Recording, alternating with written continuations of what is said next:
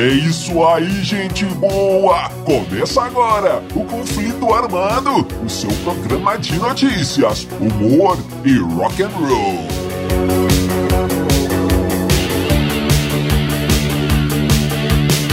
E vamos para as manchetes de hoje. Não é coisa pra se. Leme do Motorhead e a namorada do Slash. Pat Smith quase foi vocalista do Van Halen. Os Beatles sempre são notícia. Tocar um instrumento musical ajuda na saúde mental. Tudo isso e muito mais no conflito armado que começa agora. Eu sou Bob Macieira e aqui comigo no estúdio, meu arquirrival e melhor amigo Crânio. Tudo bem, Crânio? Tudo bem, Bob? Saudações, caros ouvintes! Tamo junto no rock! Tamo junto no Rock Crânio. E sem mais embromações, vamos ao nosso primeiro assunto. E, crânio, para começar o conflito armado de hoje, vamos falar de uma história aqui do Van Halen, crânio. É, Van Halen, icônica banda do talvez um dos maiores, o maior, um dos maiores guitarristas de todos os tempos, banda do nosso amigo Ed Van Halen. Sem É. dúvida. E o que que acontece? Bom, todo mundo sabe, crânio, que ali em meados dos anos 80, 85 por aí, é, a banda se desen, desintegrou, crânio. Mais É, ou desintegrou não, né? Se separou. Dave Lee Roth saiu do Van Halen, é, o vocalista abandonou os caras. Então o que, que acontece? O substituto também, todo mundo sabe, veio a ser Sammy Hagar. Outro ícone aí, é, já tinha muito sucesso naquela época, então juntou uma super banda com um super vocalista e Van Halen continuou ali com muito sucesso a partir de então, né, Crânio? Tudo bem, isso aí todo mundo sabe. Mas o que pouca gente sabe, ou ninguém sabia na verdade, é que o Sammy Hagar não foi a primeira escolha para substituir o nosso amigo do David Lee. Pois não, é. não, não. Olha só, crânio, o Van Halen poderia ter tido uma, uma mulher no vocal. É, em entrevista recente, Pat Smith veio contar essa história, crânio, que coisa. Pat Smith, pra quem não conhece, foi, é uma grande cantora e compositora. Ela veio à tona ali, né, crânio? Surgiu para um sucesso é, no início do movimento punk, lá por, 80, por 75, quando É. lançou o primeiro disco solo, o Horses. É, grande disco. Então, ela ficou conhecida até, crânio, olha só, como a poetisa, a poetisa do punk. É, trouxe a intelectualidade para o movimento punk e a nossa amiga Pat Smith. Enfim, Verdade. Pat Smith disse nessa entrevista, olha aí, que foi convidada pelo próprio Ed Van Halen. E, crânio, olha só, ela recusou. Pois é, pô. Olha só a petulância da Pat Smith. Não é qualquer um, Recusou o convite do Van Halen. Lembrando que Van Halen nessa época aí, se não era maior, era uma das maiores bandas do mundo, crânio. Muito sucesso, muito dinheiro, muito, muito sucesso, muito, muito dinheiro. É, e ela não quis, não. E disse nessa entrevista os motivos. Crânio elencou os motivos. Um deles é o seguinte: ela disse que eles bebiam demais. Aí não tem como discutir, não é crânio? Inegável, né? É, os Van Halen eram realmente cachaceiros de primeira. e ela não bebia, crânio. Pat Smith não bebia, os Van Halen eram pinguços. É, esse foi o motivo. Outro motivo é que a banda estava sediada em Los Angeles e ela em Nova York. Não queria sair de Nova York, até mesmo porque, crânio, nesse momento ela estava grávida de oito meses, olha aí. E disse também que então o problema ali também tinha um problema hormonal ali, um estado de espírito que não ia deixar a coisa funcionar muito Pois bem, é. E outro motivo é o seguinte: ela disse que os irmãos Van Halen brigavam demais, Ela estava fugindo de brigas naquele momento. Pois, pois é, Bob. Olha só, mas ela disse que se arrependeu, né? Que por muito tempo ela foi assombrada aí pelos milhares, milhares, milhões de dólares que ela não ganhou com essa história, É né? Porque agora eu pergunto, por que só agora essa história apareceu? Ela disse nessa entrevista que o Ed Van Halen ligou para ela e pediu para que ela guardasse segredo, para que o Sammy Hagar não ficasse magoado por ter sido a segunda escolha, né? E assim ela fez, ela guardou esse segredo por 35 anos. Agora, Bob, pra falar a verdade, pra ser bem sincero aqui, eu acho essa história muito estranha. Van Halen chamando a Beth Smith pra cantar. Por quê, Mas- cara? Sim. O, o Van Halen e a Pat Smith estão em, em- em, é, lugares opostos do, do espectro do espectro rock and rollístico. é. Pat Smith punk, Sim. Van Halen hard rock, Pat Smith é, letras profundas intelectuais, Van Halen letras não tão profundas, não tão intelectuais. né? Então, assim, acho estranho, cara. Acho que os fãs estranhariam demais. Veja só, Bob, só pra ser bem claro aqui, eu acho estranho que tenha surgido o convite, mas eu acho que se tivesse acontecido, ia ser legal demais, ia dar um, um- um up no Van Halen, cara. Ia ser muitíssimo legal. Mas eu duvido que isso. Eu não acredito muito que isso tenha acontecido, não. Eu acho que isso aí tá mais com cara de folclore, cara. Como aquela história do Secos e Molhados ter usado maquiagem antes do, do Kiss e o É, cara o- ter. O, o empresário do Mas- Kiss queria contratar o, o Secos e Molhados e os caras não quiseram porque t- teria que cantar em inglês e depois surgiu o Kiss. Isso é folclore, não Olha, existiu nada disso. E uma outra história que me veio à cabeça aqui com essa história aí do, da Pat Smith foi o, o, o convite, o famoso convite que teria sido feito ao Pepeu Gomes pelo Megadeth, né? Pepeu Gomes tocando no Megadeth também não, não eu não creio, eu não olha creio. Acho que isso é folclore. O que eu acho que aconteceu, na verdade, ô Bob, eu não tô falando que ninguém tá mentindo, mas o que, que eu imagino que deve ter acontecido? Pensa só, os irmãos Van Halen numa bebedeira daquelas, chapando os melões. É. Bob, olha só. E aí, cara, ouvindo o- uns discos lá e tomando umas. E o convite já feito pro, pro Sammy Haga. O convite já tinha sido feito pro Sammy Haga, e Sam, Sammy Haga já tinha aceitado. E eles ouvindo lá colocaram o Horses da Pat Smith. E nossa, cara, olha como é que essa mulher canta bem, que legal, que sonzeira, que letras boas. Ah, vamos, vamos cancelar esse convite pro Sammy Hagar e vamos chamar a Pat Smith pra cantar com a gente. Ah, então vamos, cara, pega o telefone e liga pra ela, então vamos lá. Ah, ligaram e fizeram um convite. Beleza? Ela, ah, não, galera, deixa eu pensar aqui e tal. E beleza, no outro dia os caras acordaram naquela ressaca. Meu Deus, o que, que a gente fez, cara?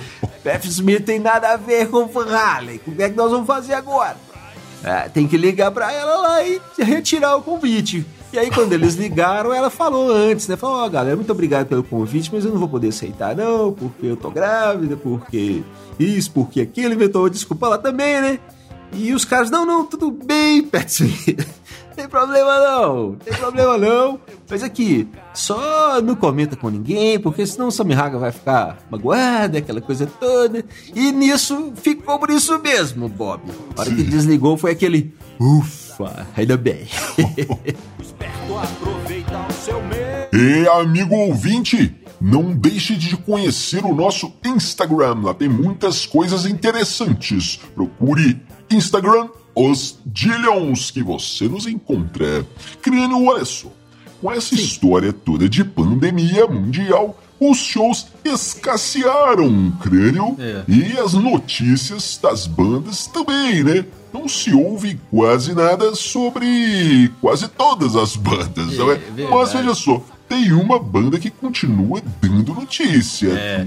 Toda vez que a gente abre o site tem alguma notícia não nova, mas estão falando lá nos portais, nas, nos blogs. Sempre tem alguém falando dos Beatles, Claro. É, então claro. vamos continuando repercutindo aqui algumas histórias que apareceram ultimamente aí na mídia. Bora Olha só. lá. Uma, uma história muito boa é a única vez em que o Joe Little elogiou o Paul McCartney sobre uma música. O que, que acontece?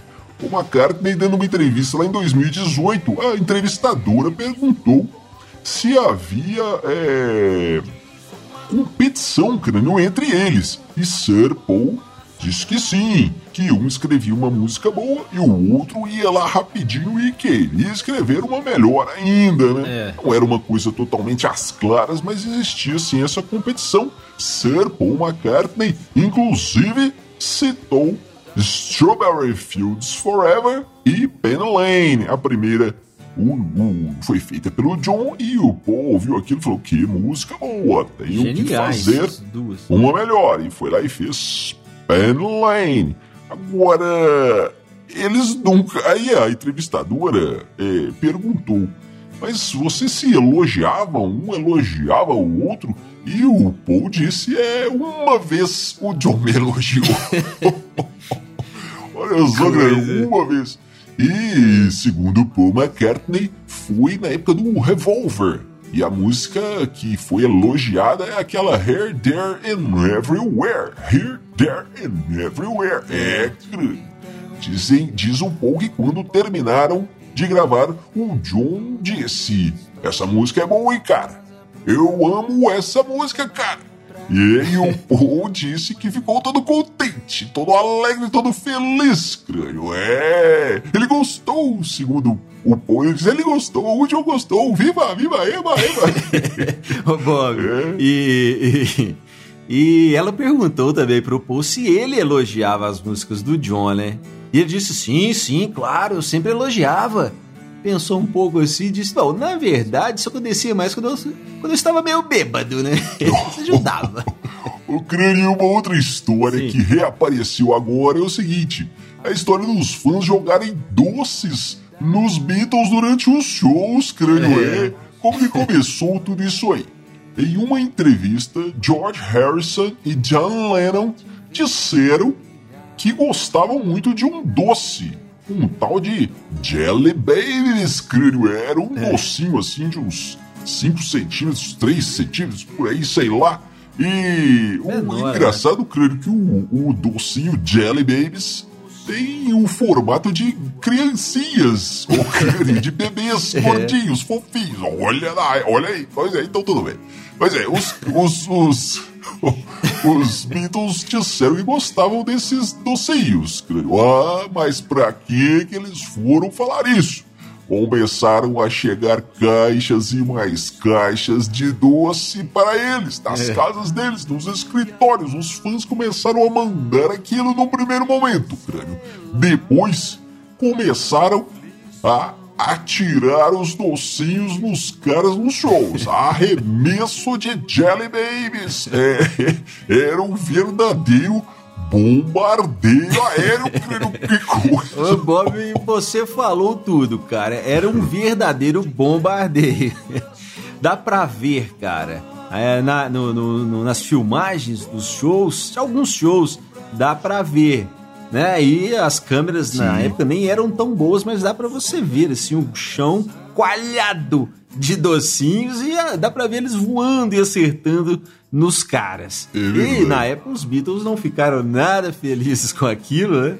Principalmente com o passar do tempo, chegou no momento até que o, o George disse pra uma fã: Olha, a gente não gosta disso.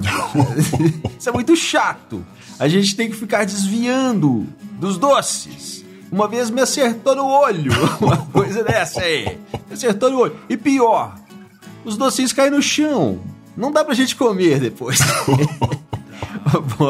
O Paul também se manifestou sobre isso aí. Ele perguntou, ele disse, o McCartney falando, você já tentou andar sobre os Jelly Babies?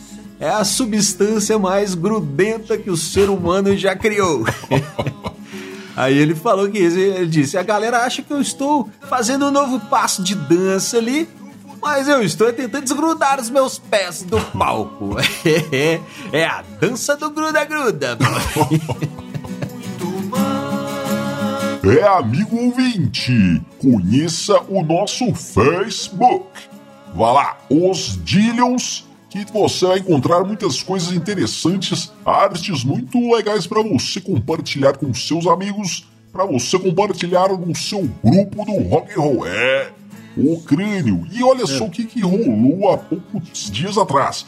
O Spotify encomendou uma pesquisa que mostrou que tocar um instrumento ajuda na saúde mental, é. né? Aumenta o relaxamento e a felicidade. Que coisa, creio, interessante. Pois e é. olha só, esse estudo teve uma parceria. Uma parceria com um podcast. É, Where is My Mind? É o nome do podcast. É, fala de música e saúde mental. E olha só, crânio, que interessante. O apresentador comprou mais de 400 ukeleles, é aquele violãozinho pequenininho, crânio, é, e presenteou a galera para ajudar na saúde mental. Que coisa! Ô Bob, mas isso aí, cara, é chover no molhado, né? Todo mundo sabe que aprender um instrumento, tocar, cantar, a música em geral é muito bom é, para a saúde mental você pode ver que todo músico é equilibrado. todo mundo ah, legal. É. Não, mas falando sério, cara, tocar um instrumento é sensacional. Eu recomendo para todos os papais e mamães que presentem os seus filhos ali com, com aulas de música, com um instrumento, um violãozinho baratinho já resolve. É melhor do que ficar tentando aplicar rock and roll no seu filho, porque isso não vai dar certo. Olha ele vai ouvir rock and roll com você quando ele for pequeno, mas quando ele virar adolescente, se revoltar, ele vai cair pro funk. é, opinião polêmica. Ô, ô, ô, Bob, mas uma coisa eu te falo, sério mesmo, aprender a tocar um instrumento é sensacional. O moleque que aprende a fazer um dó maior num violão nunca mais vai ouvir funk, cara. Porque ele vai ver que aquilo ali não é música. Agora, essa questão aí do, do, do podcaster ter dado ukeleles pra galera, eu achei interessante, cara. Um ukelele, um violãozinho, né? Um instrumento pequenininho, baixinho ali, Sim. delicadinho. Imagina se esse cara dá baterias pra galera. é, os músicos, os bateristas iam ficar de boa ali, tranquilo, relaxados. Mas os vizinhos todos desenvolveriam problemas mentais. É de enlouquecer o cara prendendo a bateria do seu lado. Ai, ai, ai. É, amigo ouvinte, conheça também o nosso canal no YouTube. Lá você encontra várias coisas muito interessantes, inclusive o nosso programa Conflito Armado em vídeo. Procure os Dillions no YouTube. O crânio, e essa história aqui? É. O Slash contou, o Slash, guitarrista do Guns N' Roses, contou isso numa entrevista há pouco tempo. É o seguinte, olha só a história. Lá por 84, 85, uma época aí pré-Guns N' Roses, Sim. o Slash chamou sua namorada e disse: Ô namorada, vamos sair hoje, hein? É sabadão, sextou, sexta-feira na verdade, viu? Foi sexta-feira, se É. namorada, sextou, vamos sair. Vamos lá para o Rainbow, Rainbow Bar and Grill, é lá em Hollywood, crânio. West Hollywood, para ser mais exato, Los Angeles, olha aí, que legal. Então tá, foram lá os dois, crânio, beleza. Lembrando, isso foi antes da fama. Chegaram lá, chegaram lá Slash e sua namorada. E o Slash disse: Ô oh, meu bem, espera aí um pouquinho que eu vou ali no banheiro e já volto. E foi. Beleza, tudo certo, crânio.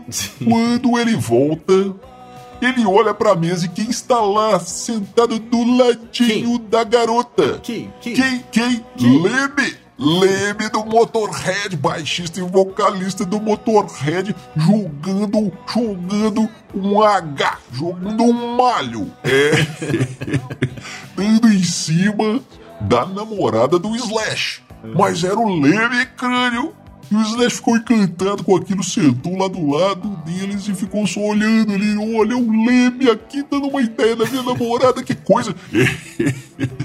E a garota, mas a garota ficou toda incomodada com aquilo, crânio. Eu olhava claro. pro Slash, o oh, meu filho tentando dar um toque assim, né? oh, não vai fazer nada não, o Slash então, é aquela coisa e tudo. Mas aí o Slash não fez nada, ficava lá só babando no Leme, crânio, é. Até que o Leme desconfiou, viu que não ia rolar nada e foi embora. É. Aí a menina disse: Ô Slash, você está louco, seu psicopata. Você não está vendo o cara jogando maior ideia aqui em cima de mim, cara. Você não faz nada. Você enlouqueceu. E o Slash disse: Namorada, você não sabe quem que é esse aí? É o Leme do Motorhead. Ô Bob, é, e a menina disse pro Slash: É, eu Sim. não sabia, não, cara. Agora, você sabe quando que eu vou sair com você de novo? Nuquinha, meu filho, jamais de la vie. o crânio. E agora então vamos para as suas considerações finais. Então, Bob, vai aqui o meu abraço pra galera que retransmite o conflito armado por todo o Brasil. Valeu, tamo junto no rock. Tamo junto no rock, crânio. E amigo ouvinte, você ouve agora os Dillions e a música O Errado. Valeu, valeu, valeu.